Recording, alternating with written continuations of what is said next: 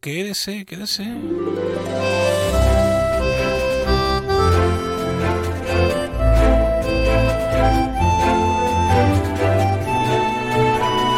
En Onda Cero, más de uno Bahía de Cádiz, con Jaime Álvarez. Los 12 y 20 minutos, estamos a viernes. ¿Qué tal? ¿Cómo estamos? ¿Está usted bien? Porque nosotros estamos maravillosos, ¿eh? Disfruta con nosotros, saca ficha y montate. En la montaña rusa vamos a cantar los cuplés. Ojo esta delicia de ayer por la noche, ¿eh?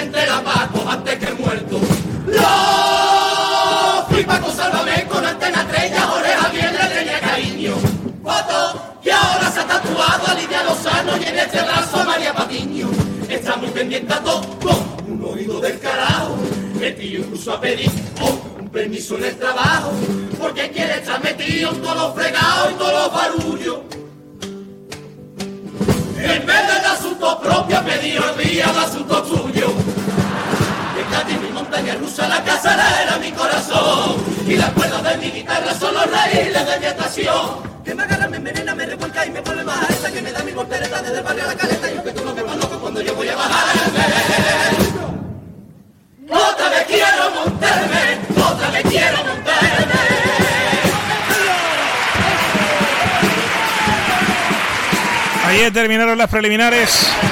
Hoy comienzan los cuartos, 8 de la tarde en Onda Cero, como siempre, con José Antonio Rivas.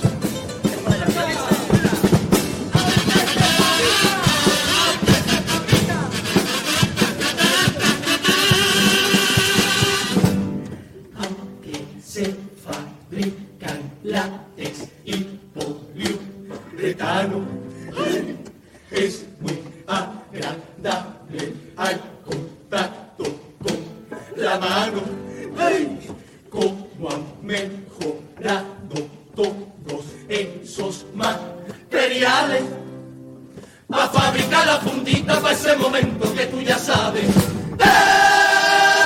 De mil colores, todos los olores que se te ocurran una pasada. Foto de material ultra fino que es muy ligero y es como si no llevaran nada. Lo hay de todas las tallas, no vean como es la ciencia, incluso hasta fluorescentes que mejoran la experiencia. Con tantísimas opciones y variedades, yo es que lo flipo. La bolsita que hacen ya para coger la mierda de los perritos. Que Cádiz, mi montaña rusa, la casadera, mi corazón. Y las cuerdas de mi guitarra son los raíles de mi estación. Que me agarra, me y me pone más areta. Que me da mi voltereta desde el barrio a la caleta. Y yo me va loco cuando yo voy a bajarme. Sintonía de la radio, estás en Onda Cero. Vamos con el tiempo a esta hora del mediodía para ver eh, cómo tendremos las próximas horas. Eh, Marta Alarcón, Agencia Estatal de Meteorología. Buenas tardes. Muy buenas tardes. En la provincia de Cádiz tendremos un ambiente despejado, salvo intervalos de nubes altas. Las temperaturas máximas serán anormalmente altas para la época del año, con cifras de 24 grados en Arcos de la Frontera, 23 en Jerez de la Frontera, 20 en Cádiz, 20 también en Rota, 19 en Algeciras. Y de cara a mañana seguiremos con intervalos de nubes bajas en el área del estrecho, con temperaturas máximas en descenso, quedándose en cifras de 24 grados en Arcos de la Frontera, 23 en Jerez de la Frontera o 20 en Cádiz y Rota. El viento será flojo variable, es una información de la Agencia Estatal de Meteorología.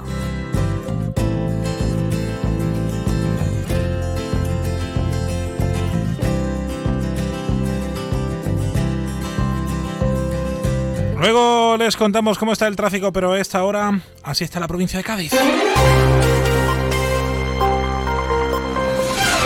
En Onda Cero, más de uno Bahía de Cádiz, con Jaime Álvarez. Se lo acabamos de contar, han terminado los, eh, las sesiones de preliminares del concurso oficial de agrupaciones del Carnaval de Cádiz. Esta noche los cuartos eh, de final comienzan con el coro El Gremio a las 8 de la tarde con José Antonio Rivas, ya lo sabe, en Onda Cero Cádiz, en web y en app. Pleno esta mañana en San Fernando. El compromiso más alto que nunca se haya aprobado en este ayuntamiento y que alcanza la cifra en cuanto a subvenciones nominativas de 573.000 euros que vienen a potenciar la actividad tanto en el ámbito vecinal en nuestras fiestas, a potenciar la educación en San Fernando, la memoria democrático, la memoria democrática, perdón, la economía. Tiempo de análisis de los eh, presupuestos eh, de San Fernando con una modificación de las subvenciones nominativas para el ejercicio 2024. Todavía no hay fecha para la aprobación de estas cuentas municipales en la isla. Y les contamos también que el Partido Socialista ha reaccionado en la ciudad de Cádiz sobre el cambio de posición dicen desde el PSOE, sobre las viviendas turísticas eh, del gobierno de Cádiz, José Ramón Ortega secretario responsable y concejal del PSOE en el Ayuntamiento de Cádiz. El PP pasa de rechazar una tasa turística en la ciudad o equiparar las tasas de agua y basura de las viviendas con fines turísticos a las de los hoteles a permitir su aprobación porque carecen de programa electoral, se presentaron sin programa electoral, carecen de proyecto y carecen de ideas para afrontar los problemas de la ciudad. Por eso van dando esos bandazos a medida que la oposición les va presentando medidas. En esta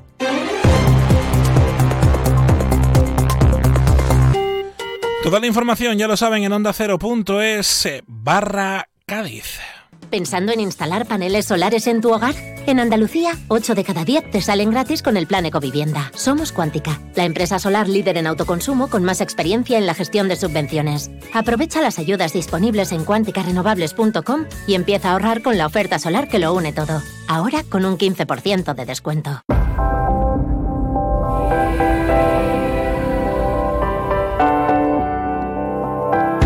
Estás en Onda Cero, en el 101.4 y en el 91.4 de la frecuencia modulada. Estamos en Fitur, estamos con un ojo puesto en la bahía y otro puesto en la Feria Internacional del Turismo 2024.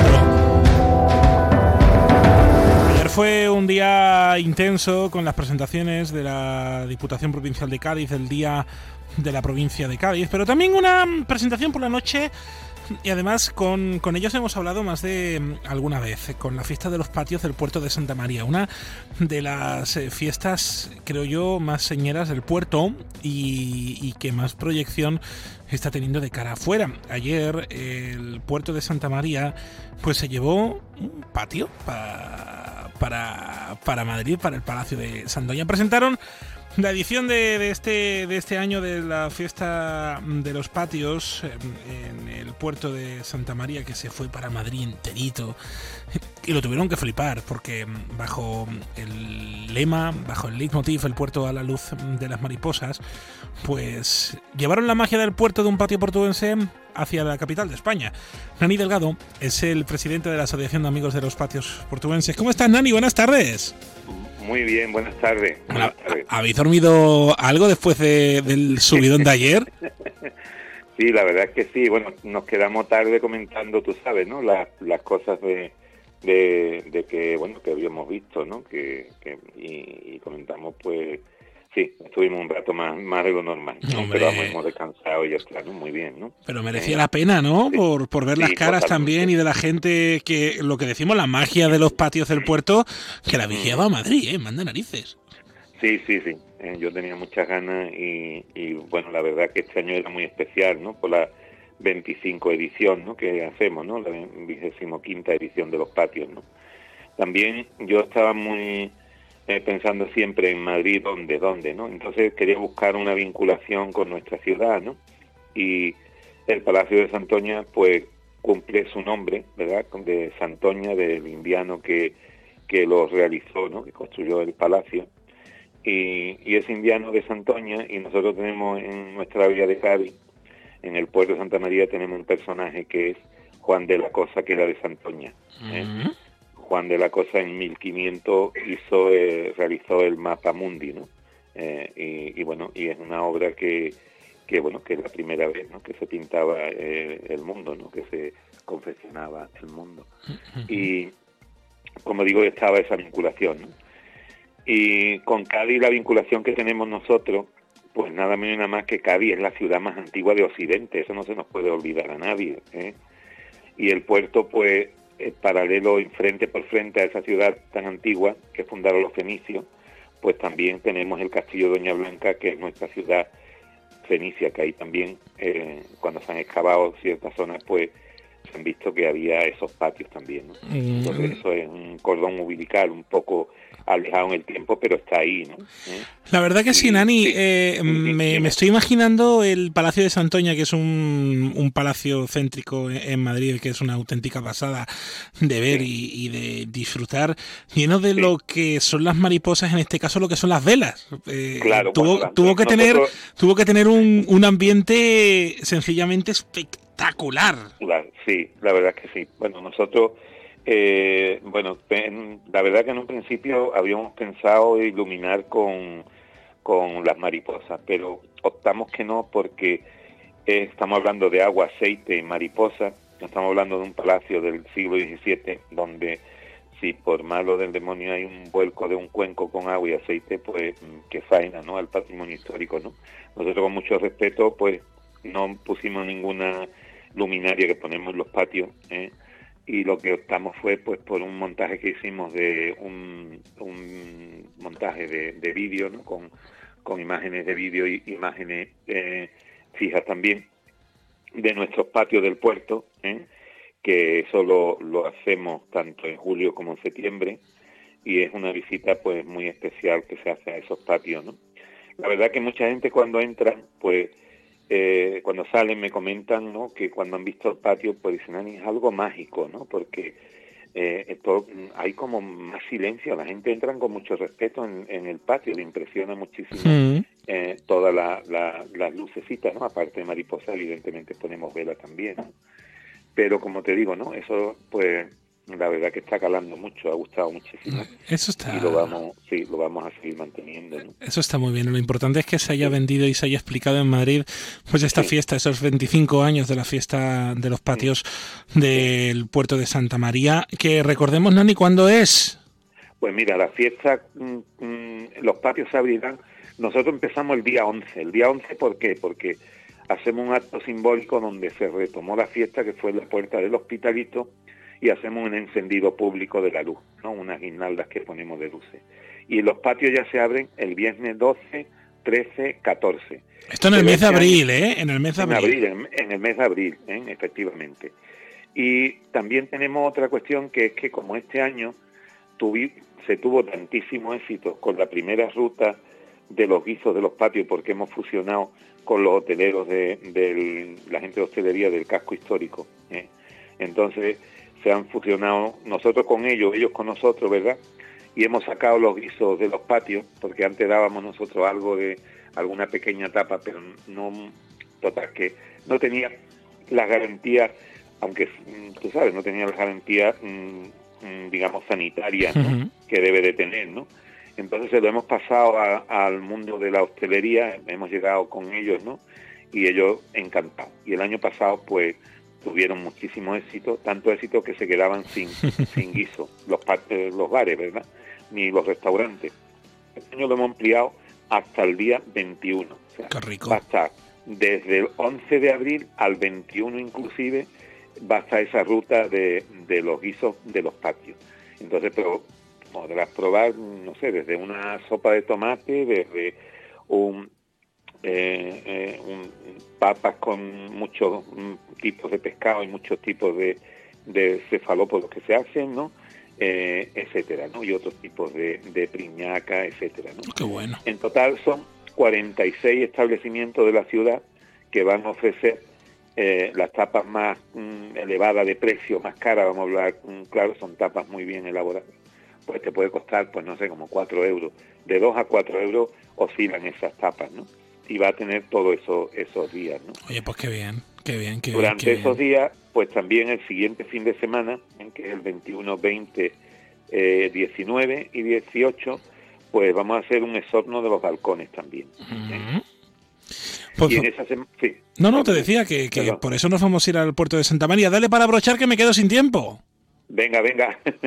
Pues nada, invitamos a todas aquellas personas que nos escuchen a que se vengan eh, al puerto de Santa María, ¿no? Porque tienen el fin de semana primero, del 12 al 14, y después tienen el siguiente, como hemos dicho, del 18 al 21, que pueden pasear por el puerto y pueden degustar todas esas magníficas tapas, ¿no? Quien no se va a quedar en el puerto de Santa María, Claro. ¿eh? hay excusa para disfrutarlo y para y para vivirlo.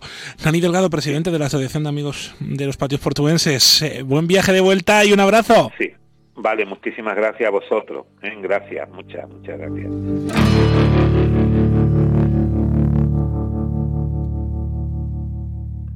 No esperes a septiembre. Comienza a estudiar en febrero y titula antes. Matrículate a distancia en el Instituto Superior de FP Universae. Abierta convocatoria de matrícula para más de 50 titulaciones de FP. Entra en universae.com y contáctanos por teléfono o WhatsApp. Universae. Change your way.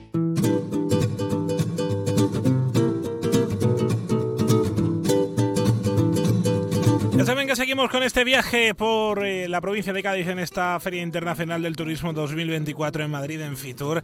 Honda Cero en la provincia está contándoles todos los retos, todo lo que afronta el sector, desde donde se está hablando de la maneja, de la corbacha, de lo que hay que hablar en estos días, del sector turístico. Allí en Madrid está nuestro compañero Alberto Espinosa, que, que ya está por ahí dando. Espérate. ¿Qué tal compañeros? Eh, Pues eh, arrancamos el último día de Fitur para profesionales. En breve se van a abrir las puertas para que entre el público, pero hoy sigue teniendo protagonismo la Diputación Provincial de Cádiz, la Mancomunidad de Municipios del Campo de Gibraltar, la de la Janda y especialmente hoy los eh, pueblos blancos y de la Sierra, además de los de interior, como por ejemplo Castellar de la Frontera, San José del Valle, Olvera o Villamartín, sin olvidar por supuesto la costa de Vejer y las ciudades como Jerez y la propia capital. Eh, show cooking, numerosas presentaciones y contactos que se van perfilando para seguir atrayendo inversiones y que 2024 sea clave en el turismo de toda la provincia. Lo vamos a seguir contando con protagonistas hoy ya desde Fitur, con nuestro jefe que ya se nos ha marchado y nosotros que estamos aquí casi casi ya poniendo el epílogo a esta intensa semana en un pabellón de Andalucía que ha registrado y sigue registrando numerosas visitas. Además, con eh, el- la zona habilitada para la provincia de Cádiz, con numerosas reuniones entre empresas, instituciones y turoperadores. Venga, ahora está diciendo Alberto, ¿dónde me voy yo? No te vayas muy lejos, aquí en la provincia de Cádiz. ¿eh? Una cobertura que les estamos contando en este tiempo de radio en el más de uno de la Bahía de Cádiz y en toda la red de emisoras de Onda Cero.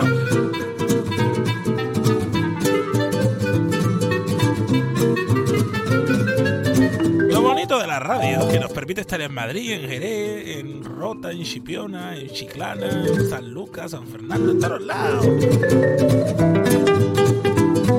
Fitur 2024, los retos del turismo aquí, en la radio, en el más de uno de la Bahía de Cádiz. Anunciante, a tu publicidad le puede ocurrir esto. ¿Quieres ser uno del montón? ¿Quieres pagar de más por tu inversión? ¿Quieres hipotecarte para poder darte a conocer? Anunciante, tu publicidad en A3 Media Radio. Porque estudiamos tus necesidades de forma personalizada. Porque ofrecemos atención, calidad, servicio y sobre todo resultados. Porque en A3 Media Radio nos importa tu negocio. Tu publicidad en A3 Media Radio. Llámenos al 956 200 100. Te mereces esta radio. Onda Cero, tu radio. Es viernes y en Onda Cero leemos con Carmen Paul y más de un libro. Con más de una decena de libros publicados, Juan Pedro Cosano vuelve en esta ocasión con El abogado de Rojos, una novela sobre la guerra civil para enterrarla. Juan Pedro, buenas tardes. Hola, buenas tardes, ¿qué tal? Una, una persona tan ocupada como usted, ¿de dónde, ¿de dónde saca el tiempo para escribir unos libros además tan trabajados y, y con tanta documentación?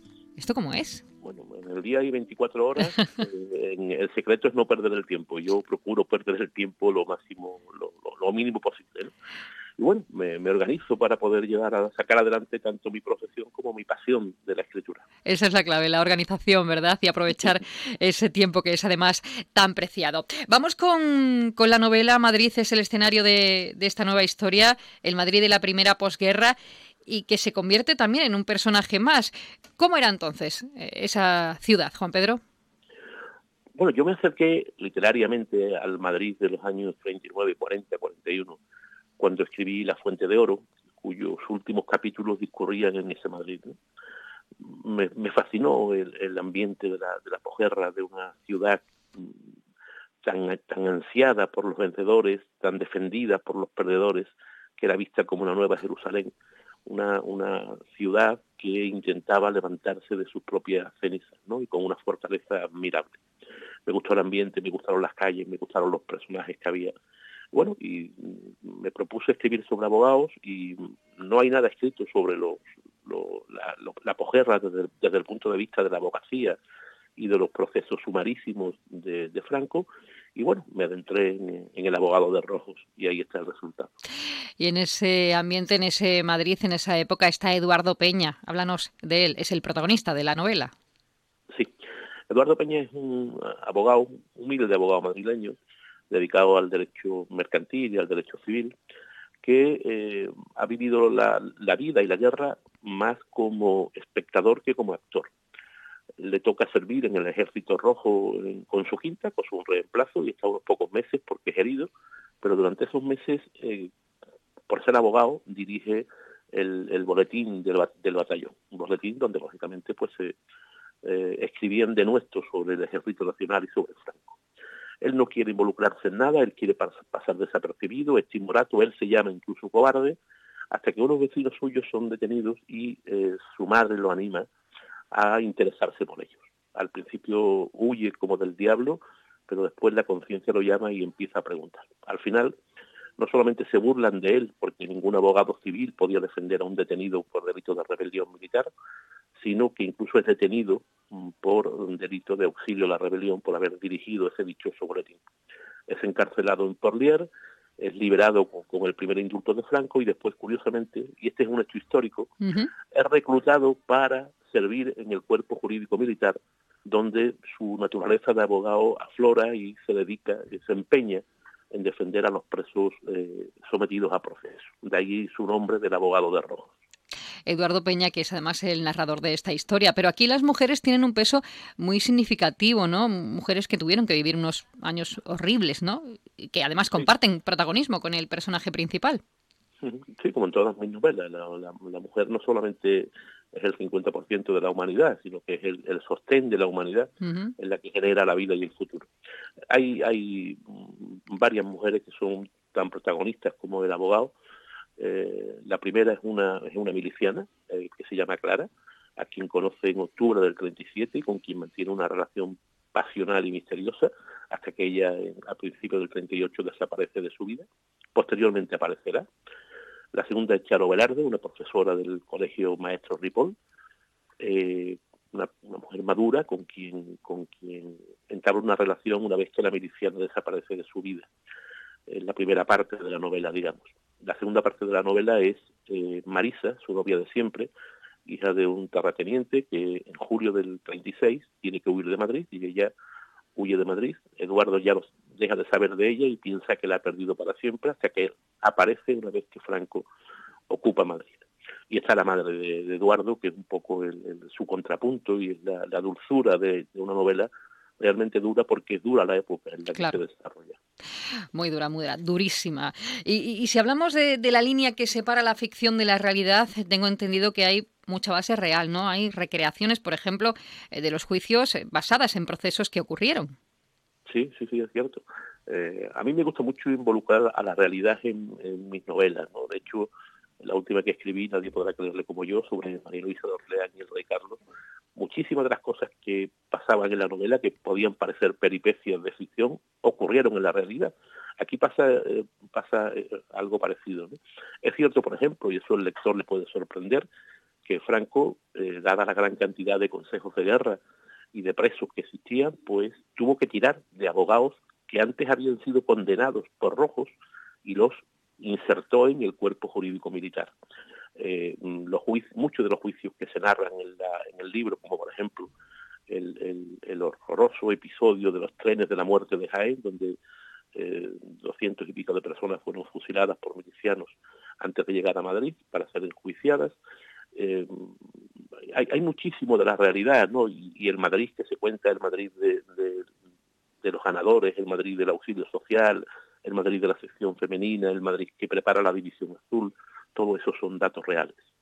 El Madrid del, del racionamiento, ¿no? El que parecía que se iba a acabar con la victoria y evidentemente no se acaba.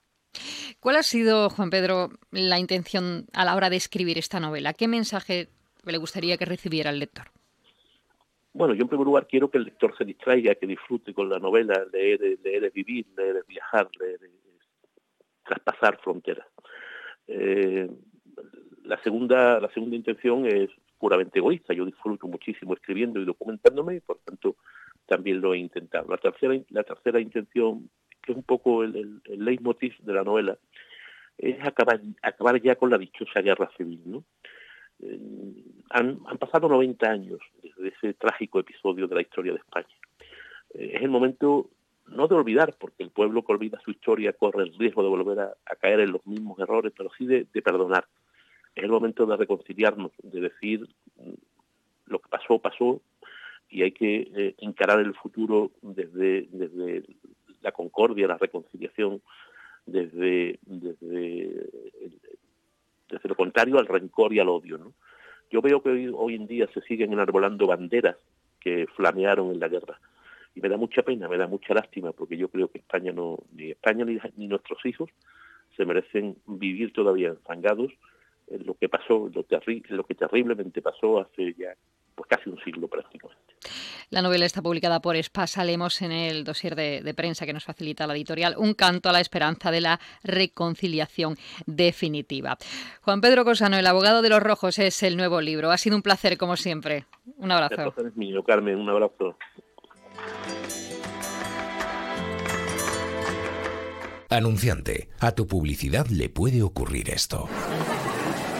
¿Quieres ser uno del montón? ¿Quieres pagar de más por tu inversión? ¿Quieres hipotecarte para poder darte a conocer? Anunciante, tu publicidad en A3 Media Radio, porque estudiamos tus necesidades de forma personalizada, porque ofrecemos atención, calidad, servicio y sobre todo resultados, porque en A3 Media Radio nos importa tu negocio. Tu publicidad en A3 Media Radio. Llámenos al 956 200 100. Te mereces esta radio. Onda Cero, tu radio. Onda Cero, provincia de Cádiz, con el turismo en este especial que estamos haciendo desde este miércoles con el equipo de enviados especiales de Onda Cero en Madrid, en la feria, en Fitur. Hablamos con el alcalde de Villamartín, una bonita localidad de nuestra Sierra de Cádiz, Alberto Espinosa. Bueno, pues estamos eh, con otro de los bonitos pueblos de la provincia de Cádiz, uno de esos municipios que tiene su encanto, que tiene su tranquilidad y que tiene muchas cosas que ofrecer también en Fitur. Juan Luis Morales, alcalde de Villamartín, también está su concejal de turismo. Alcalde, buenas tardes. Buenas tardes.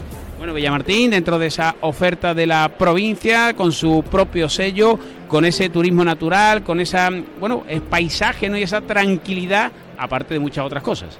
Sí, precisamente este año venimos con una oferta que es la que vamos a presentar eh, mañana en nuestro horario en el que nos tenemos asignado, eh, muy vinculada a esa tranquilidad, al campo, a la campiña, a, a las primeras estribaciones del monte de la Sierra de Cádiz y en el que lo hemos pivotado sobre los alojamientos rurales que tan de moda se han puesto, pero alojamientos rurales no en el casco urbano de los pueblos, sino el alojamiento rural que está vinculado a la naturaleza en medio del campo, en medio del monte con estancias como Santa Catalina, Pozas Frías, nombres muy característicos, muy que, atraen mucho, ¿no? El, propio Hotel La Estación, Rosalejo, y sobre eso hemos hecho una composición y es la que venimos a presentar este año aquí a Fitur, porque estamos teniendo mucha, un, feedback muy positivo en ese, en ese ámbito, con casi todos los fines de semana un 100% de ocupación de todo este tipo de establecimientos hoteleros que, en el que cabe una familia entera, un grupo de amigos entero y donde pueden disfrutar pues, de un fin de semana verdaderamente integrado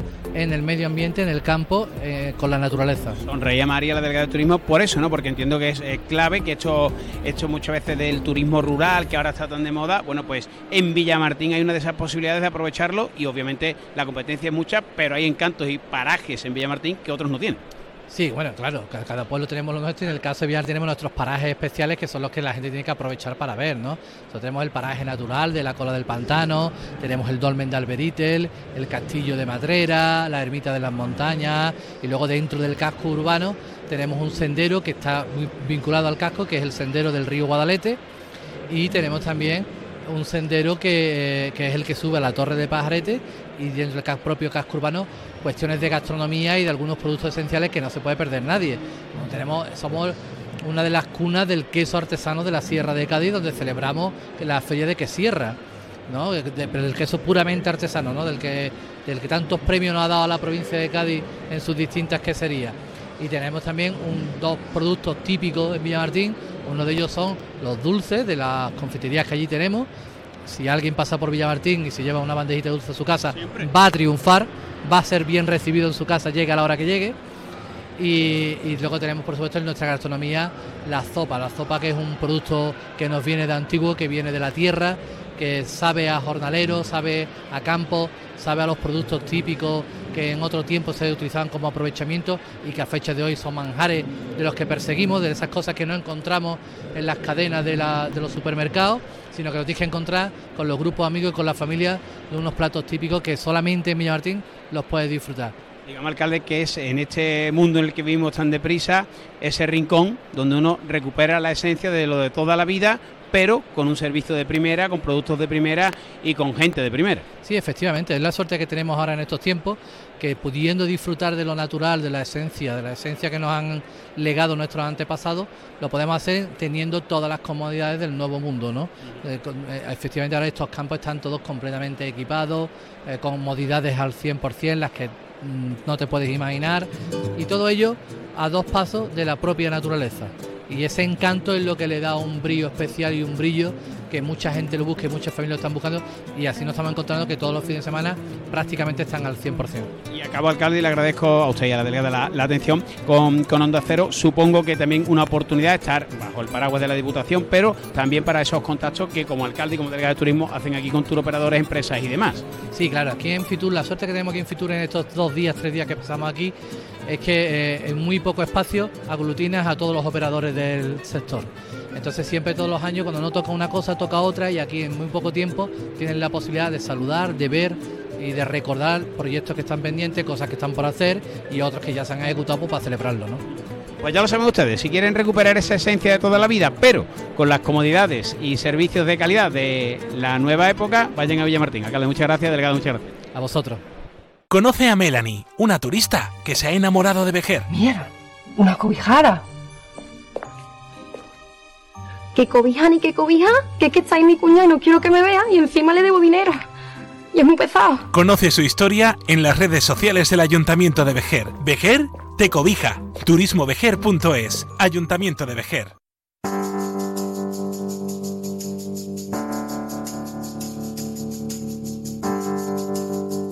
Bueno, sintonía de la radio, estás en Onda Cero en el 101.4 y 91.4 de la frecuencia modulada.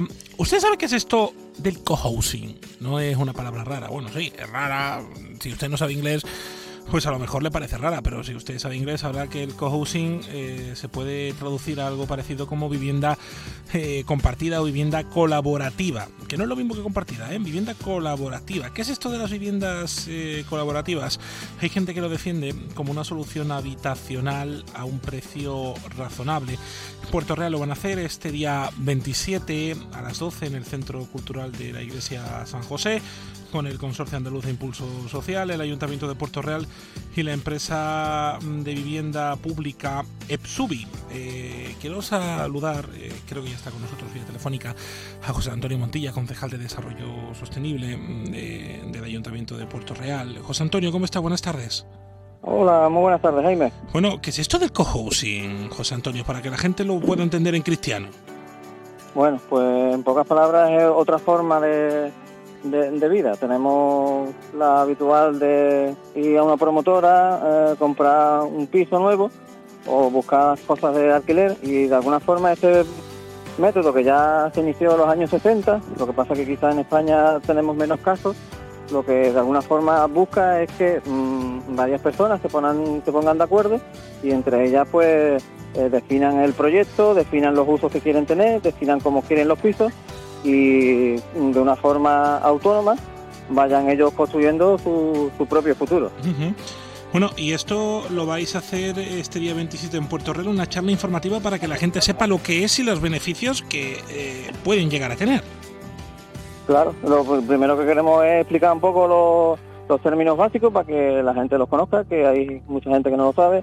Queremos poner también, hacer una explicación de un caso práctico concreto para que mm, veamos que existen. En Andalucía ya tenemos varios casos. Eh, se está dando quizá con más frecuencia el cohousing de, de personas mayores que se asocian y, quieren vivir sus últimos años en un ambiente eh, cómodo y tal como ellos vayan definiendo. Entonces creemos que es un modelo alternativo que, posibilita pues una mejor integración y, dadas las circunstancias que tenemos de, vivienda, de precios de compra, de precios de alquiler, creemos que es un método que, puede ser muy interesante. lo que hay, lo que viene a ser una covivienda, un cohousing, es una comunidad eh, de casas, casa, son casas privadas que están complementadas con espacios comunitarios. Ahí está, ese es el planteamiento. Se, se define el proyecto, se definen las casas como, como quieran cada uno de los cooperativistas y después definen un espacio común donde se pueda hacer una convivencia conjunta. Pero eh, esa casa covivienda, mm, para que la gente nos entienda bien, eh, esas zonas compartidas que pueden ser un comedor, las zonas verdes, una cocina, pues, o, qué? Ahí está. Zonas de, de, reunión, zonas que podamos tener igual una tele o cocinas para poder compartir y de alguna forma puede tener también una convivencia con, nuestros vecinos. Y estos, eh, estas viviendas colaborativas eh, a nivel de ahorro para las personas, ¿qué puede suponer? ¿Cómo podemos decirle a la gente, oye, el cohousing es bueno porque te vas a ahorrar dinero en la factura, por ejemplo? Claro, por ejemplo, ahí se pueden poner servicios en común, como puede ser, podemos definir, lo que defina la, la sociedad, eh, poner un servicio de lavandería y de alguna forma que la lavandería sea común para ese, esa comunidad. O también se pueden establecer lo que es el tema del wifi y demás. Eh, de alguna forma se busca que, cada una de las familias o las personas que, se adhieran a este proyecto eh, tengan en común con el resto para, de alguna forma, todas vayan encaminados hacia una misma dirección y de una forma global se puedan reducir los costes. Oye, pues realmente interesante. Esto, como decimos, eh, recordemos el día 27 por la mañana en el Centro Cultural San José. La charla es gratuita, ¿no? Sí, gratuita. Pues mira, pues perfecto. José Antonio Montilla, concejal de Desarrollo Sostenible del Ayuntamiento de Puerto Real. Gracias por atendernos. Muchas gracias a ustedes por la llamada. ¿Qué, qué es lo peor de las redes sociales? Estar enganchada a la pantalla que nos bombarden con notificaciones todo el día. Los comentarios de haters. El ciberacoso. Las fake news. Pero ¿sabes qué es lo mejor? Que podemos cambiar las cosas. Demostremos que también somos capaces de usar las redes sociales con cabeza. Si tú también quieres formar parte del cambio, regístrate en Efecto 1000 y sube tu vídeo. Nosotros ya formamos parte de la generación 1000. La generación que usa las redes sociales con cabeza. Entra en efectomil.org un proyecto de la Fundación A3 Media con la colaboración de la Fundación Telefónica. 101.4 FM y 91.4 FM. Me levanto en Onda Cero, más de uno Bahía de Cádiz, con Jaime Álvarez. 12 y 58 minutos estás en la radio en Onda Cero, hay Naime, ¿no? En Naime, ¿no? Llega las noticias del mediodía con todo lo que es noticia en España, en Andalucía, en el mundo, en la vuelta a su casa. Quiero lavarme la cara no me apetece otra cosa cuando te marchas que buscarle tres pies a las musarañas y que las lágrimas arranquen mis legañas. Puede que tu amor sea el espejo donde me miro cuando me lavo Bueno, eh, esto llega desde Fitur. La Diputación Provincial de Cádiz ha arrancado el compromiso a Renfe de recuperar el cuarto tren de Madrid con Cádiz. Ojo, cuidado. Si te falta calor, ¿cómo abrigarás la idea de que no te sorprenderá el sol? Quieren recuperarlo para este verano. Allí en una reunión con los responsables de Renfe han estado la presidenta de la Diputación Provincial de Cádiz, Almudena Martínez, y el eh, responsable del Patronato Provincial de Turismo, Germán Beardo. Este compromiso, la cuarta frecuencia, eh, quieren desde la Diputación que esto se mantenga durante el resto del año. Por lo que este verano, mm, por lo menos por ahora, habrá una importante oferta de trenes para la provincia. Una buena noticia para la gente que va para Madrid y para la que viene. Noticias y después más Bahía de Cádiz, ¿eh? muchas más cosas. No se vaya. Es la una de la tarde, mediodía en Canarias. Como el perro y el gato.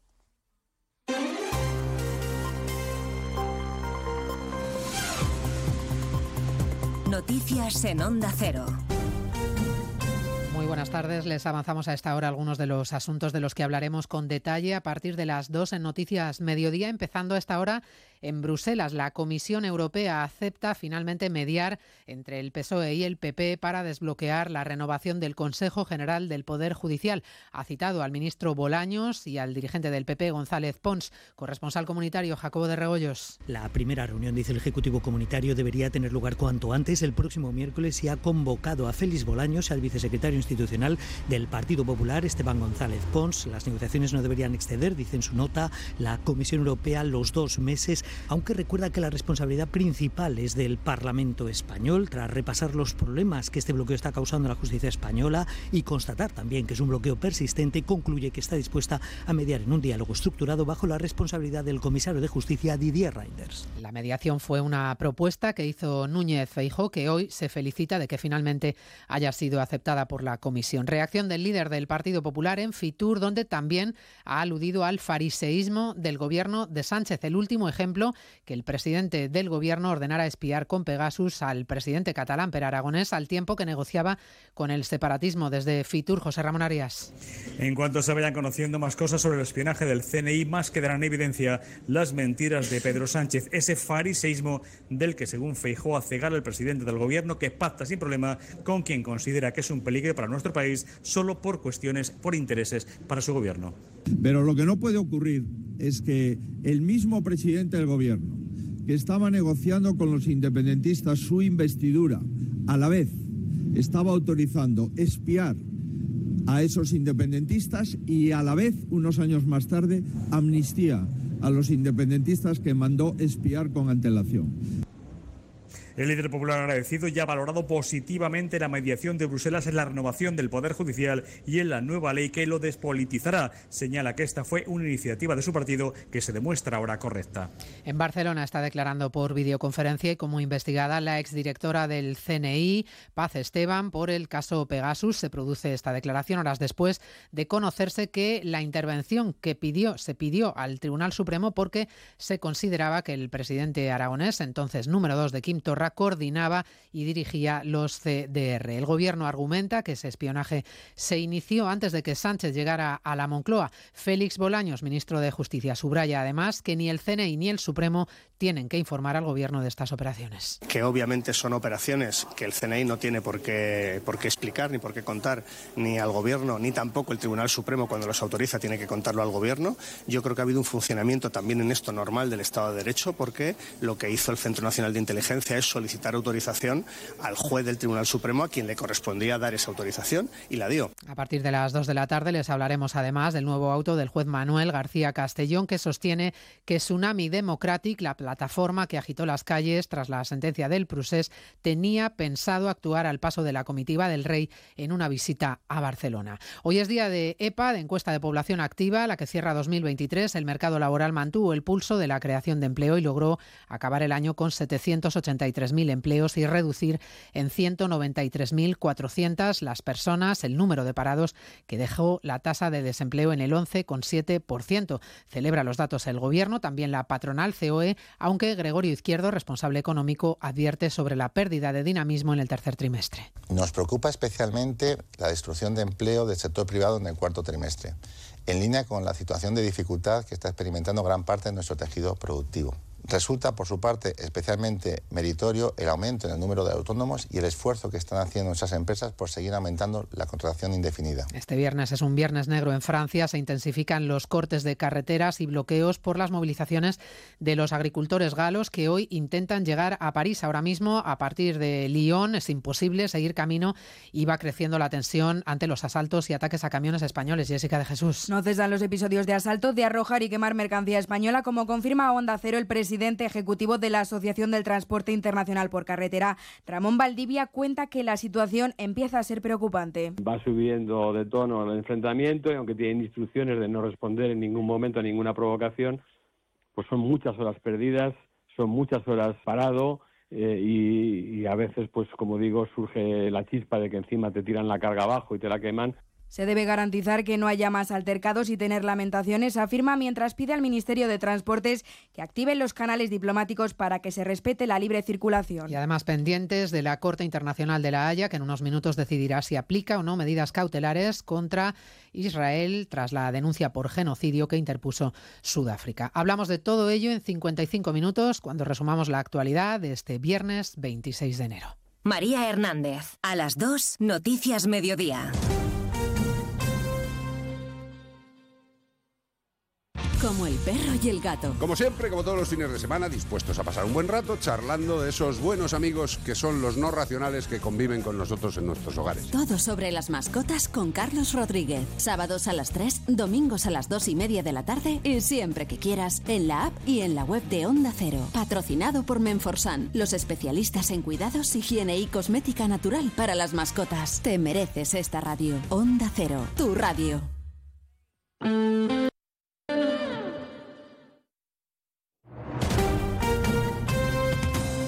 Andalucía, Onda Cero.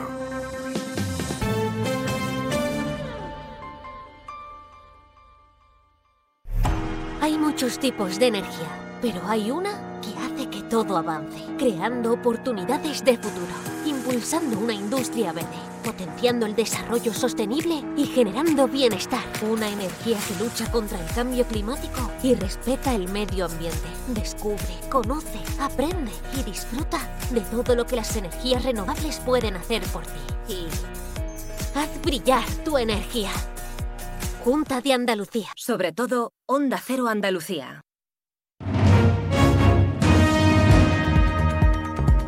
En Onda Cero, Noticias de Andalucía. Jaime Castilla. Buenas tardes, hacemos hasta ahora un repaso de la actualidad de Andalucía de este viernes 26 de enero y comenzamos con el fallecimiento esta mañana del menor de 15 años que permanecía ingresado en estado grave desde ayer en el hospital de Ciudad Real a causa del accidente en la A4 de este jueves donde fallecían su padre y su hermano mayor. Todos eran del municipio sevillano de Morón de la Frontera cuyo ayuntamiento ha decretado cuatro días de luto oficial. Hay también un cuarto fallecido en ese accidente. Según fuentes de la Guardia Civil de Ciudad Real, se trata de un camionero de nacionalidad peruana que residía en el municipio almeriense de Vera aunque este extremo no ha podido ser confirmado. En lo económico, Andalucía es la segunda comunidad que más reduce el paro en toda España en 2023, tan solo después de Madrid, según la última encuesta de población activa publicada hoy. Más de 40.000 andaluces salieron del desempleo durante el año pasado y además se crearon cerca de 131.000 nuevos puestos de trabajo. También relacionado con la economía, enfado en Granada ante las últimas declaraciones del ministro de Transportes que niega fondos para el soterramiento de vías del AVE en la ciudad mientras los destina, eso sí, para ese mismo uso a Cataluña. Onda Cero Granada, Guillermo Mendoza. La consejera de Fomento, Rocío Díaz, ha pedido una reunión al titular de Transportes. Tanto la Junta como el Ayuntamiento han asignado fondos para estas obras que el ministro Oscar Puente ha tachado de promesas fáciles de hacer sobre el papel. Declaraciones que han generado rechazo, dado que el Estado acaba de dar inicio a una obra similar, valorada en 540 millones de euros, en Moncada. En Algeciras, tres personas han sido detenidas acusadas de los delitos de corrupción de menores y pornografía infantil. La Policía Nacional les ha incautado más de 2.000 archivos con contenido pedófilo. Onda Cero Cádiz, Jaime Álvarez. La investigación se inició en el mes de febrero del año pasado. Los detenidos tienen 35, 26 y 22 años de edad y tenían ordenadores con más de 2.000 archivos. De momento, ya que existen otros miles aún por analizar, se les han localizado a través de la dirección IP de sus domicilios. Seguimos ahora con el repaso de la actualidad del resto de provincias y lo hacemos por Almería. En Almería, cientos de camiones de Almería y Granada están bloqueados en la frontera con Francia por culpa de las protestas de los agricultores franceses. Puede darse la circunstancia de que si sigue esta situación la semana que viene haya un serio riesgo de desabastecimiento en Europa de productos agrícolas. En Ceuta hemos conocido la valoración del encuentro de la consejera de Sanidad Navila Bencina tras reunirse con la ministra del área, Mónica García, y exponerle los problemas que afronta la sanidad ceutí. Además, Bencina le ha pedido que viaje hasta la ciudad para conocer de primera mano esta situación, y es que según la consejera hay predisposición por parte del Gobierno. Córdoba recupera después de décadas los vuelos regulares. Desde julio y durante la temporada veraniega, la compañía Iberia Air Nostrum conectará la ciudad con Palma de Mallorca y Gran Canaria. Los billetes ya están a la venta. El primer vuelo se realizará entre Mallorca y Córdoba el 4 de julio. En Huelva hoy se habla de la reivindicación de Fres Huelva al ministro de Agricultura, Pesca y Alimentación, Luis Planas. Han remitido una carta en la que piden su intermediación para que las protestas que los agricultores franceses están secundando en estos días no impidan que los frutos rojos onubenses puedan circular por el país vecino. En Jaén destacamos el acto de recogida solidaria de alimentos para animales abandonados que va a tener lugar esta tarde a partir de las 4 hasta las 10 de la noche en el Centro Comercial Jaén Plaza, con la presencia de Piper, el famoso perro viajero que ha recorrido más de 70.000 kilómetros por toda España para sensibilizar a la población sobre los derechos de las mascotas. En Málaga, la Junta de Andalucía ha finalizado el trabajo de pintada de una línea roja continua en la carretera A355 Coín-Marbella, donde el año pasado perdieron la vida 10 personas en accidentes de tráfico. Con esta actuación se pretende disuadir a los conductores de realizar adelantamientos indebidos en el tramo, que ya de por sí cuenta con línea continua y prohibición de adelantamiento. Se plantean otras medidas como la instalación de radares de tramo. Y en Sevilla, desde primera hora de esta mañana, ha quedado reabierta el tráfico por completo la avenida San Francisco Francisco Javier en la capital, que llevaba dos años cortada debido a las obras de conexión del tranvía con la estación de tren de Santa Justa. Más noticias de Andalucía a las 2 menos 10 aquí en Onda Cero. Onda Cero. Noticias de Andalucía.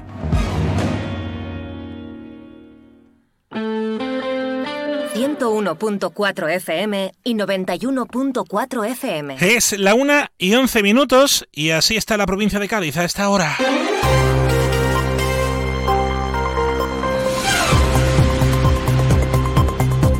En Onda Cero, más de uno Bahía de Cádiz, con Jaime Álvarez. Datos de la encuesta de población activa en la provincia de Cádiz, con un dato que refleja que el desempleo ha descendido a cifras que no se recuerdan desde el año 2008. Se queda en el 20,82% en el último cuatrimestre del 2023, bajando más de 4 puntos. Con respecto al mismo periodo del año pasado, el paro se ha desplomado un 4 2%.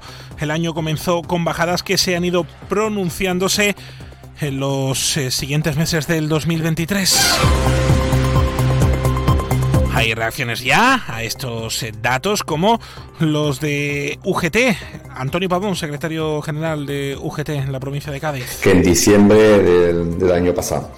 Por lo tanto, desde la provincia de Cádiz hacemos una valoración positiva de estos datos de, de la EPA cuarto trimestre, donde vemos que ha descendido de manera notable el número de parados, pasando a 119.000 parados, lo que ha descendido en 23.300. Todo ello fruto, como vemos viendo eh, a lo largo de todo el año, de esa eh, reforma laboral que ha venido a implementar no solo el descenso de, del paro, sino también la calidad del empleo generado.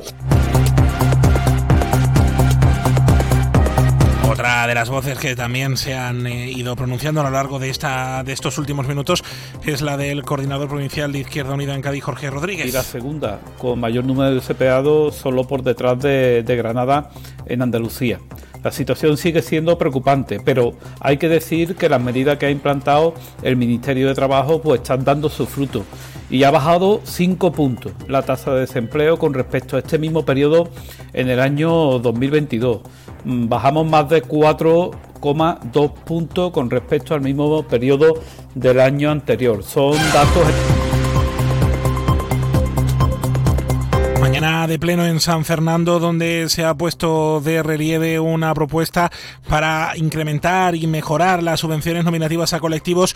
Conrado Rodríguez, concejal de presidencia del Ayuntamiento de San Fernando. El compromiso más alto que nunca se haya aprobado en este ayuntamiento y que alcanza la cifra en cuanto a subvenciones nominativas de 573.000 euros que vienen a potenciar la actividad tanto en el ámbito vecinal en nuestras fiestas, a potenciar la educación en San Fernando, la memoria democrático, la memoria democrática, perdón, la economía a través especialmente del comercio y la hostelería, nuestra cultura, nuestra Semana Santa y el rico patrimonio que tenemos en torno a la misma y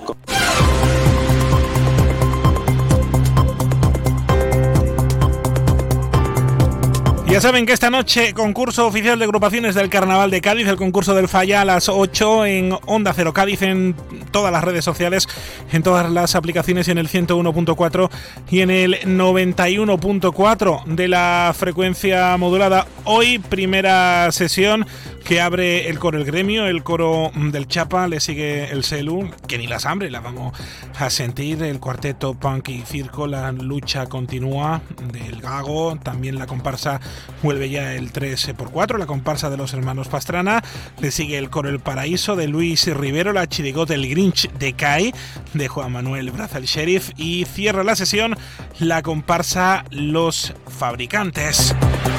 Toda la información ya lo saben en onda 0.es barra Cádiz.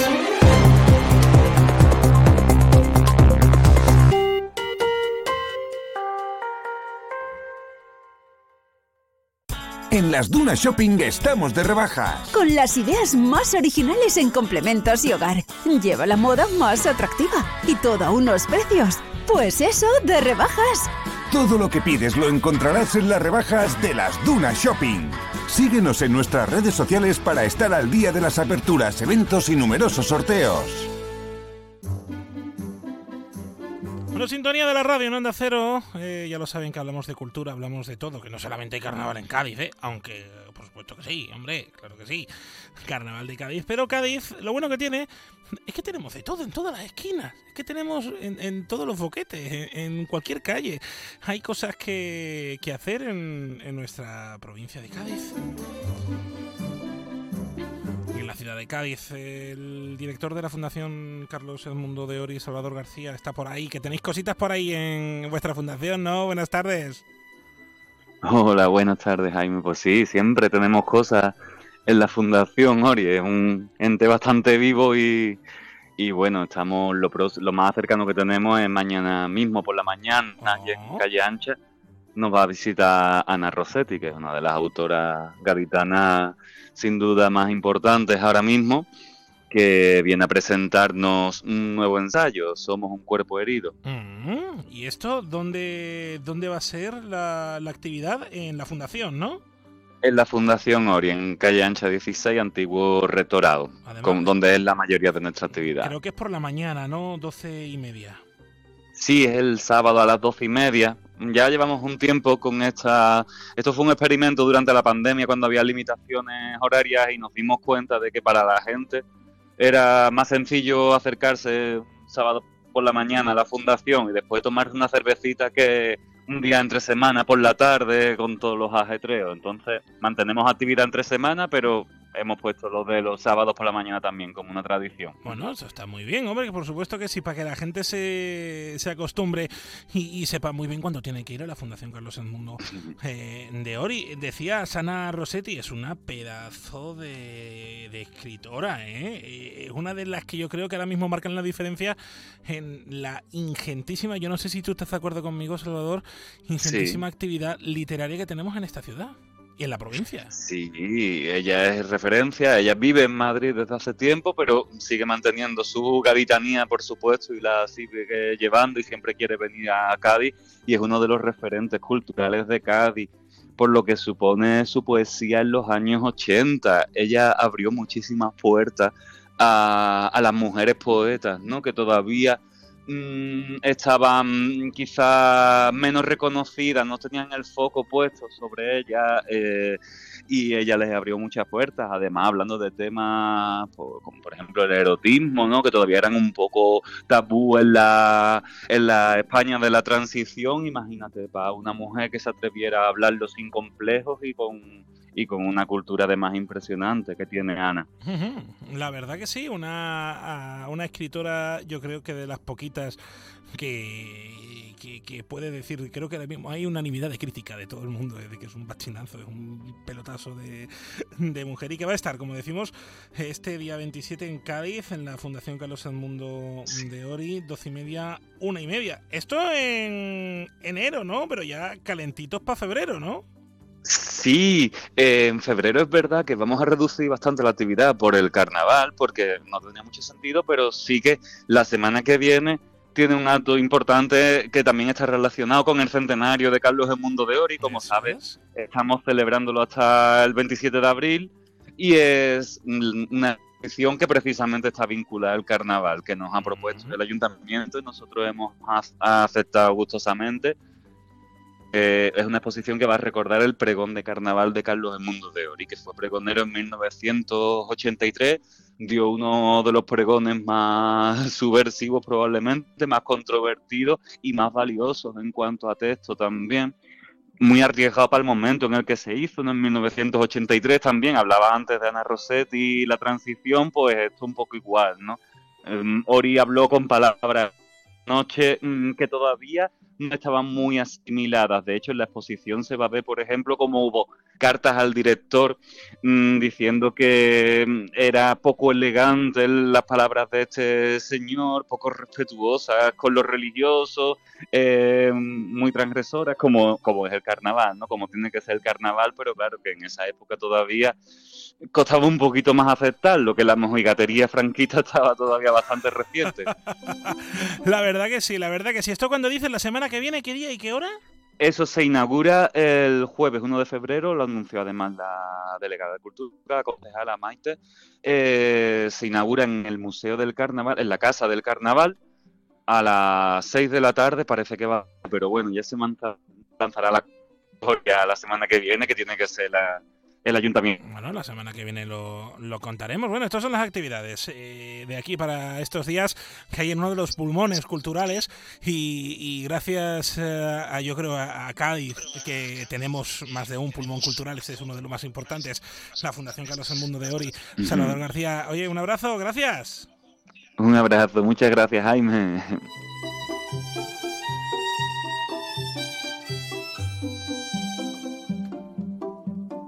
Onda Cero, ya lo saben siempre, con la cultura. En Onda Cero, más de uno Bahía de Cádiz, con Jaime Álvarez.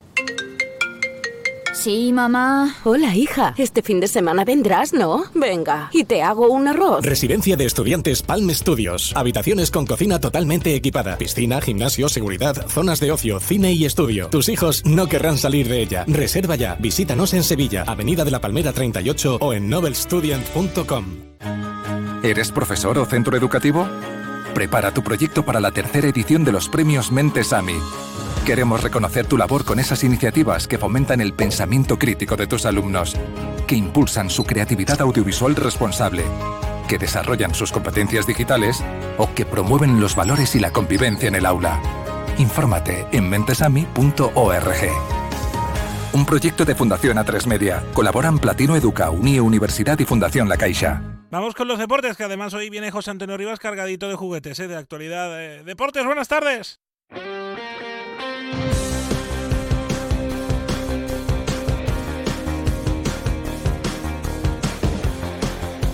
En Onda Cero, Onda Deportiva Cádiz. José Antonio Rivas.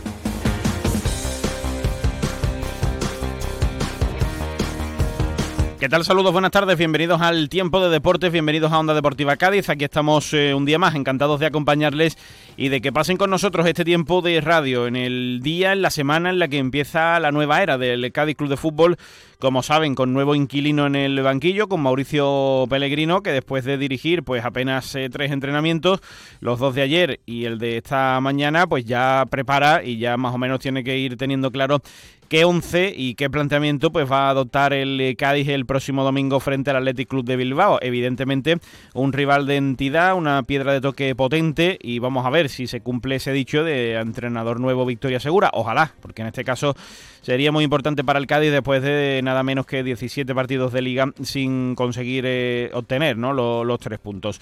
Eh, en el día de hoy pues eh, tenemos todos los contenidos habituales de la previa, conociendo un poquito más al rival, al árbitro, los antecedentes históricos entre ambos equipos, pero como siempre nos gusta arrancar escuchando al técnico cadista, además al técnico debutante. Esto es lo que ha dicho Pellegrino en la previa del partido. Bueno, la verdad que muy bien la predisposición. Ha sido excelente de, del plantel y de todos los jugadores.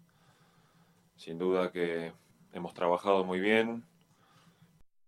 Aprendido ¿no? la, eh, la actitud que han mostrado estos entrenamientos. Hemos hecho tres entrenamientos en dos días.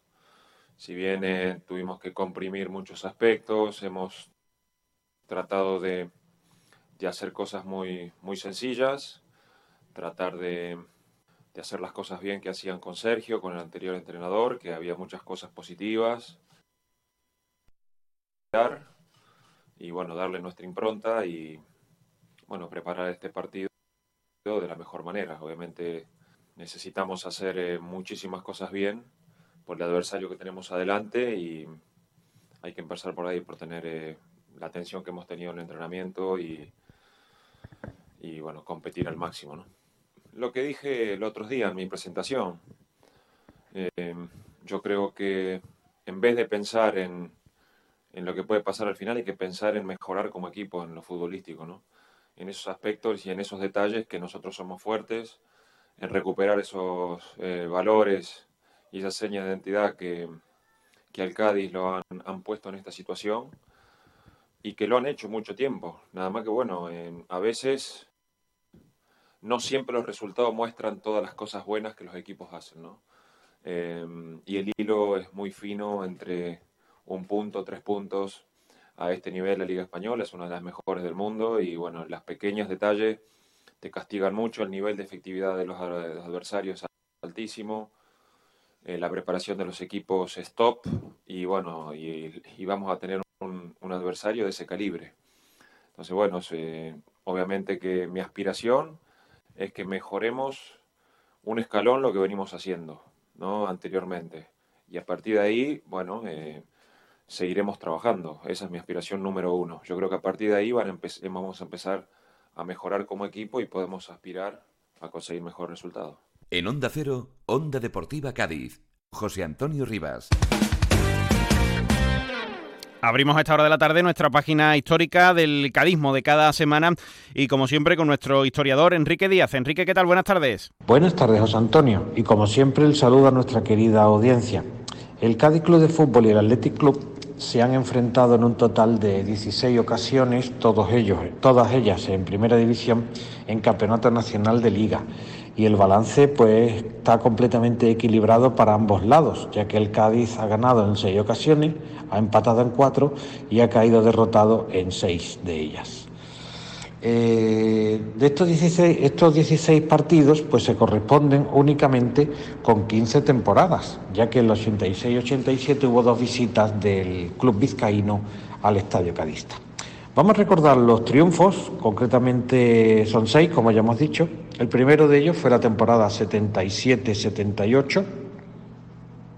Eh, victoria cadista por 2-1 con dos goles de Ricardo Ibáñez, que uno de ellos de penalti. Eh, Ricardo Ibáñez que posteriormente saldrá en la sección del eh, trasvase.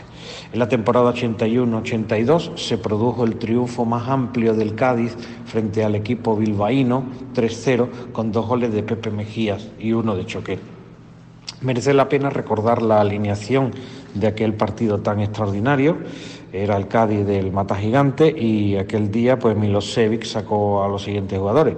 Bocoya, Juan José, Hugo Vaca, Dos Santos Amarillo, Chico Linares, Manolito, Dieguito, sustituido por Portugal, Pepe Mejías, Mané y Choquet. El resto de triunfos, los cuatro que quedan, fueron por el mismo resultado, 1-0. En la temporada 86-87 ganar los amarillos gracias a un gol de Cabrera. En la 89-90 gracias a otro de Usillos. En la 91-92 el Cádiz se impuso con un gol de Tilico, aquel delantero brasileño que fue clave para la permanencia en el año 92 y en el último triunfo cadista, en la 2005-2006, pues el goleador fue Enrique Ortiz, que ciertamente marcó un gol extraordinario en Fondo Norte. Que el día el Cádiz hizo un partido bastante bueno y la victoria amarilla pues se quedó corta.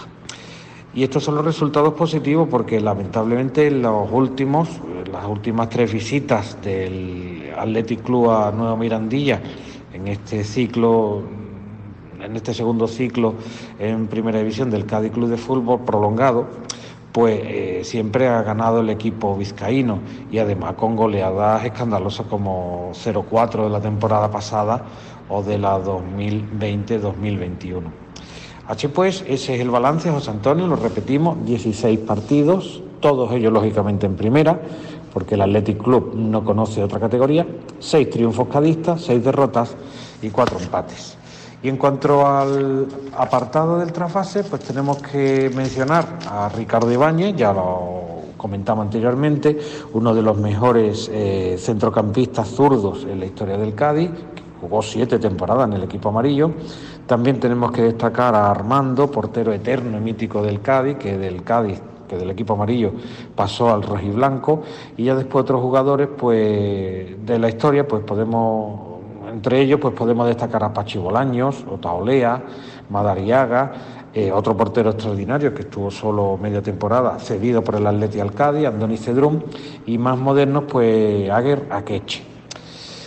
Y ya, eh, bueno, y en cuanto a los entrenadores, pues el de siempre, José Antonio. Fernando Daucic entrenó tanto al Cádiz como al Athletic Club. Y también mencionamos a Helmut Senekovic, que fue también entrenador tanto del Cádiz como del Athletic y de la eh, selección austriaca del año, del año 78. Cuando hablamos de cadistas mundialistas siempre mencionamos la figura de este entrenador austriaco.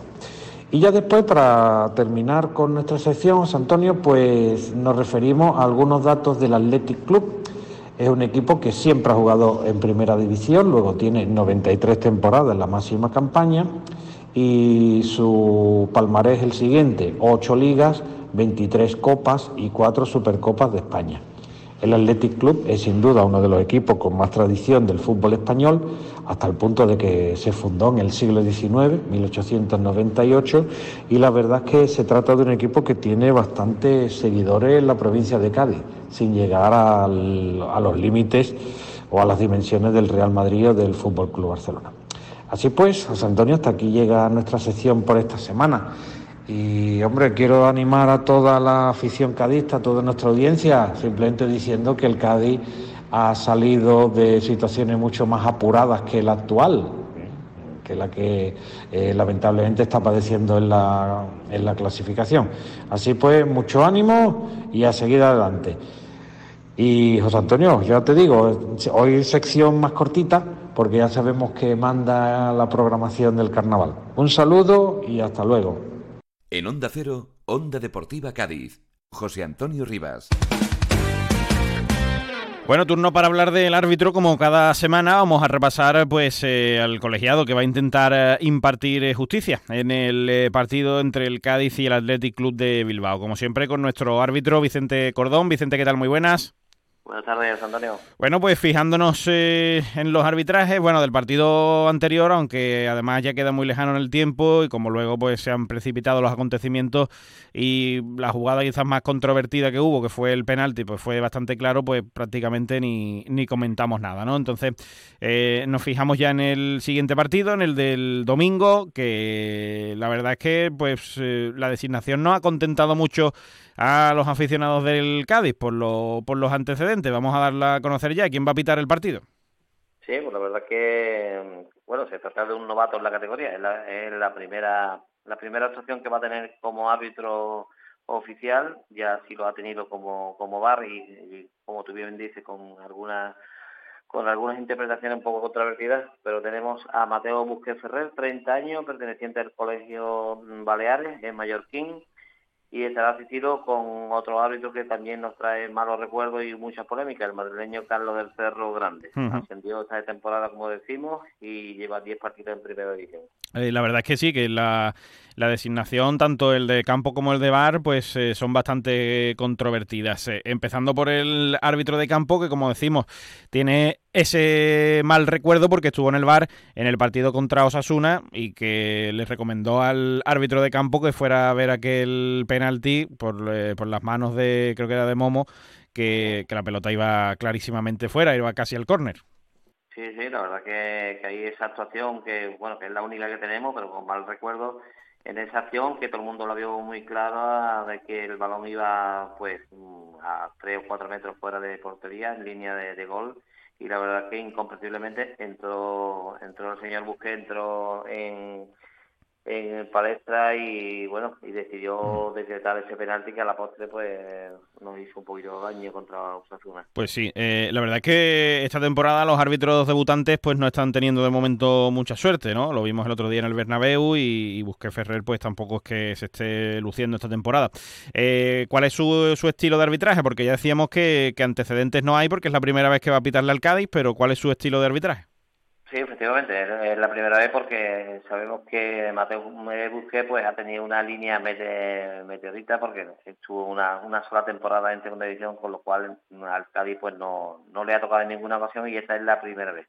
Es, un, como te digo, árbitro muy joven en la categoría, el más joven, 30 años. Eh, yo le pongo aquí novato con poca experiencia en la categoría y la verdad que, bueno, se tiene que hacer poco a poco con ella. Bastante serio, muy meticuloso y lo que sí es bueno es que dialoga mucho con los jugadores. Ya lo hemos visto en una serie de partidos contra el, Rayo Vallecano, contra el Barcelona la vez y tal, que sí dialoga mucho contra con los, con los jugadores y eso es bueno. El promedio de tarjeta, pues está sacando un promedio de 5 a 7 tarjetas por partido, su promedio es de 2,80 amarillas y 0,20 con tarjetas rojas físicamente muy bien, eh, buena expresión corporal, es un tío que sale del campo muy alto, explicado y la verdad que es muy bueno eh, con esa actitud y la verdad que, bueno, lo dicho, malo recuerdo con el partido de Osasuna, espero que se borre ahora contra contra el Levi y le deseamos buena suerte. Ojalá, ojalá que sí. Y como decíamos en el bar, pues va a estar otro colegiado de infausto recuerdo para, para el Cádiz, tanto sobre el terreno de juego y también en el bar, porque del Cerro Grande la verdad es que en los dos sitios pues no, no se le ha dado muy bien el Cádiz. Sí, sí, la verdad que innumerables partidos que, que, que como tú bien dices ha estado tanto como árbitro principal como en el bar, Carlos del Cerro Grande, que, que cuenta con infinidad de, de, acciones que polémicas y que al final han ido en contra del Cádiz que, bueno, que esperemos lo, lo hizo, esperemos que, que eh, comencemos una, una, etapa nueva. Esperemos, porque si no, pues eh, mal le va a ir en el debut de, de Pellegrino. Bueno, pues les deseamos en cualquier caso eso, lo que tú dices, suerte, que no sean protagonistas y que mm, haya buena comunicación y buen criterio a la hora de señalar si es que hay acciones controvertidas. En cualquier caso, pues lo vamos comentando la semana que viene. Vicente, gracias, un abrazo. Un abrazo, buenas tardes. En Onda Cero, Onda Deportiva Cádiz, José Antonio Rivas.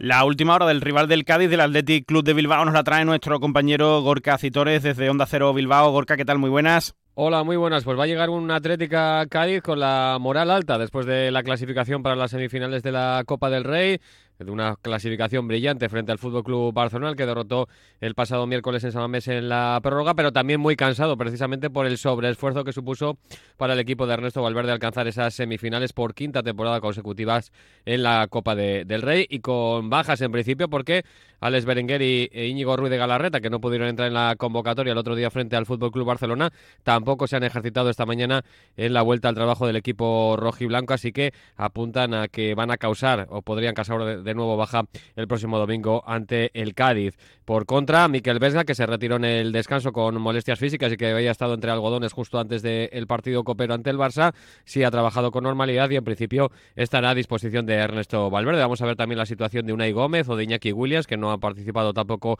con el resto de sus compañeros en el entrenamiento, que sí se les espera para el partido del domingo frente al conjunto gaditano. Un Atleti que no solo brilla en la Copa, sino que también en Liga es ahora mismo quinto clasificado con 41 puntos a pesar de la derrota de la pasada jornada Mestalla ante el Valencia que rompía una racha de 14 encuentros entre Liga y Copa sin conocer la derrota en el mejor momento de la temporada de los de Ernesto Valverde que buscarán un nuevo triunfo para seguir afianzados en esos puestos europeos y por qué no mirar y soñar con puestos Champions a final de temporada.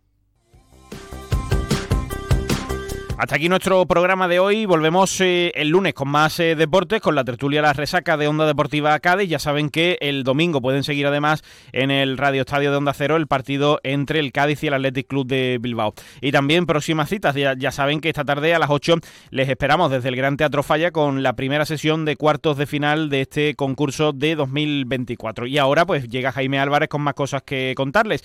Sigan escuchando Onda Cero. Adiós. La verdad que tú vivas aquí en la radio, ¿eh, José? Por la mañana, por la tarde, por la noche. ¡Ay, Dios mío! 1 y 38.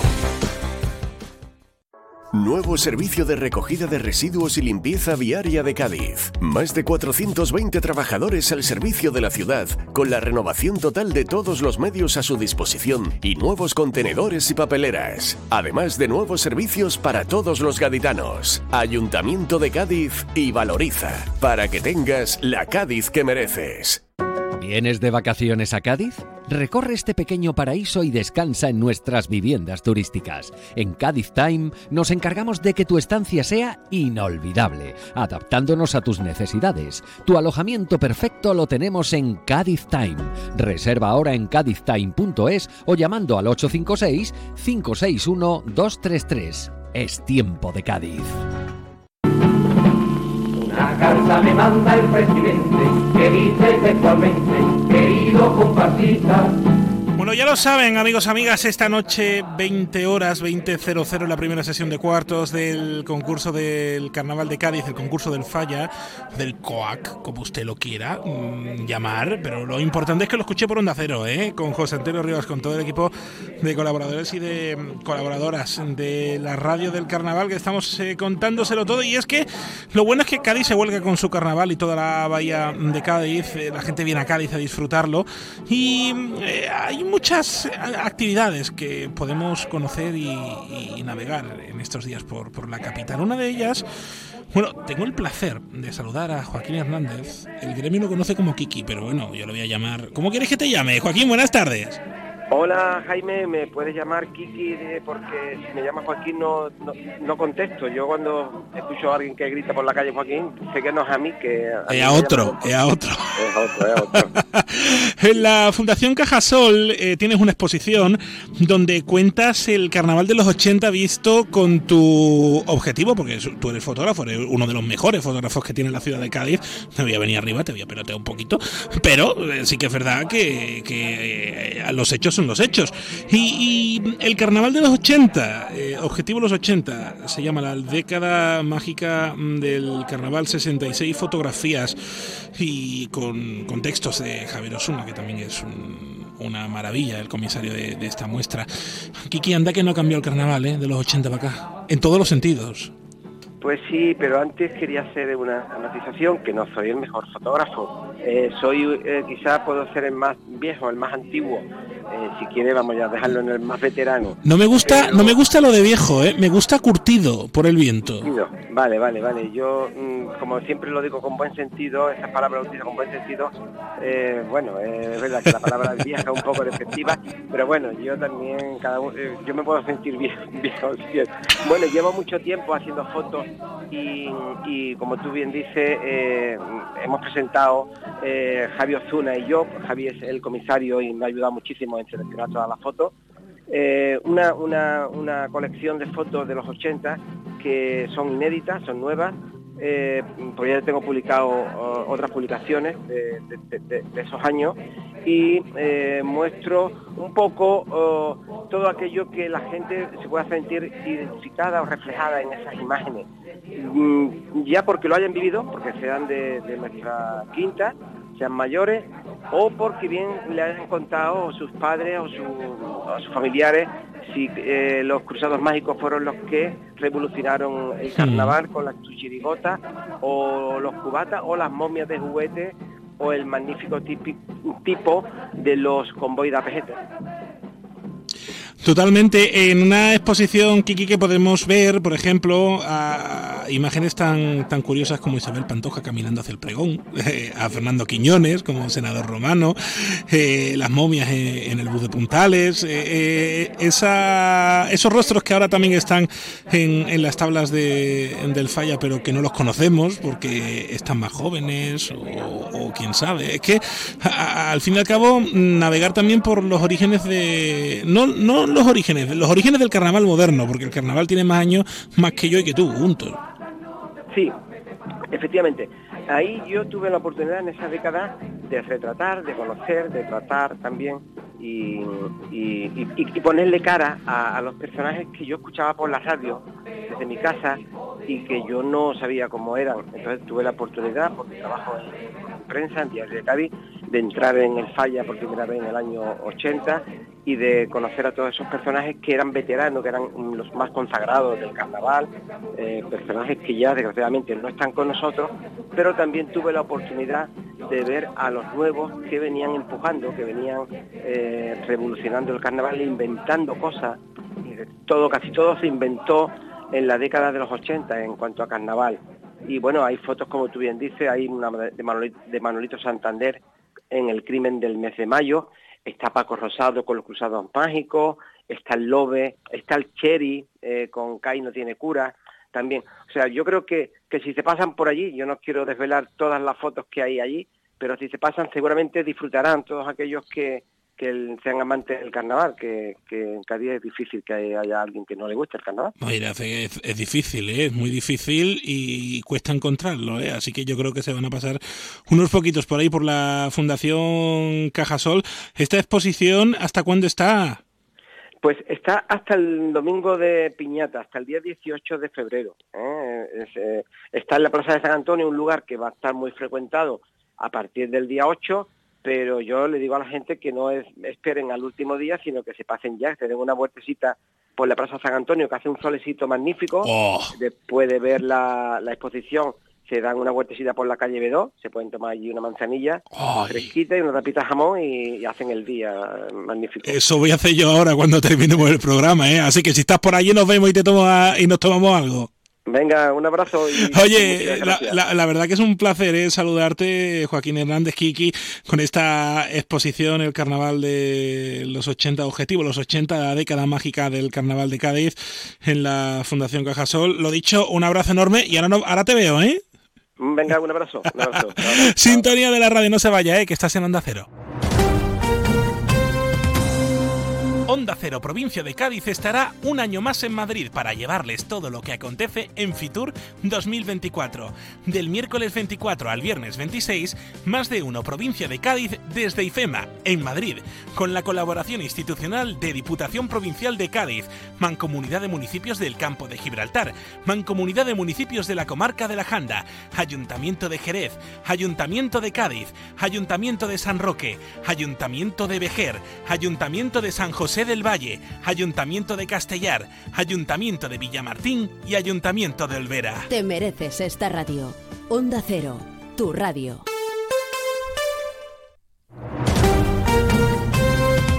Onda Cero Cádiz, Rota.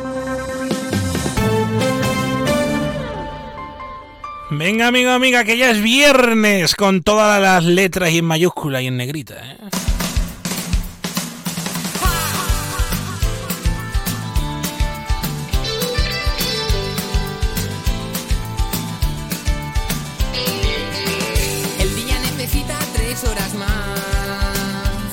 Síguenos en Twitter. Somos arroba más de uno Bahía.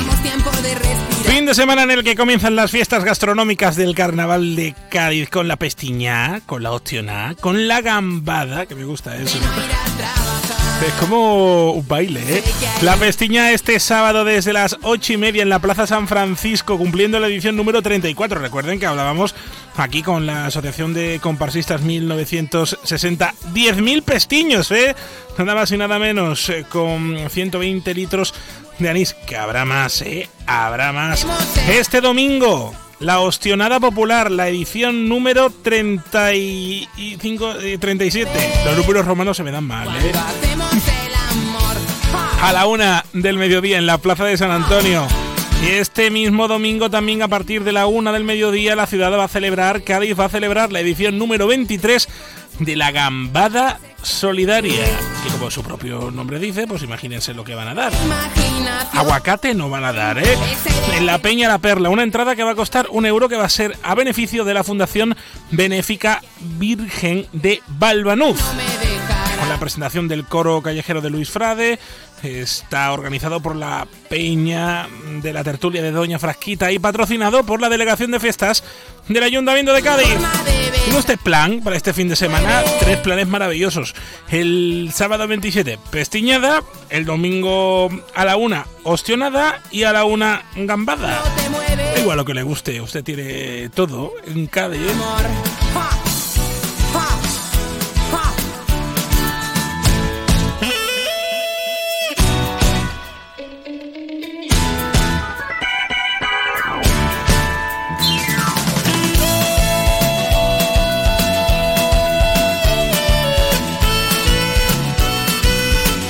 La una con Jaime Castilla, las noticias de Andalucía, así que no se vayan que esto sigue en la radio en esta y recuerden que se me olvida 8 de la tarde en la web, en la app, da igual que usted esté en Cádiz, en Valencia, en Estambul o en Oslo, da igual, da igual, Carnaval de Cádiz, en los cuartos de final del concurso oficial de agrupaciones El Carnaval de Cádiz con José Antonio Rivas en la 101.4, en la 91.4. Siempre hay un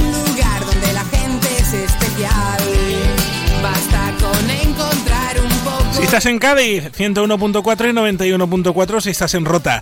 Y si estás fuera, lejos, en Pekín o en Tokio. Somos arroba más de uno Bahía. Onda Cero Andalucía, sobre todo. En Onda Cero, Noticias de Andalucía. Jaime Castilla. Buenas tardes. Tristeza y desconsuelo en el municipio sevillano de Morón de la Frontera y en toda Andalucía tras el fallecimiento esta mañana del menor de 15 años, hijo y hermano de dos de los fallecidos en el accidente de ayer en la autopista A4.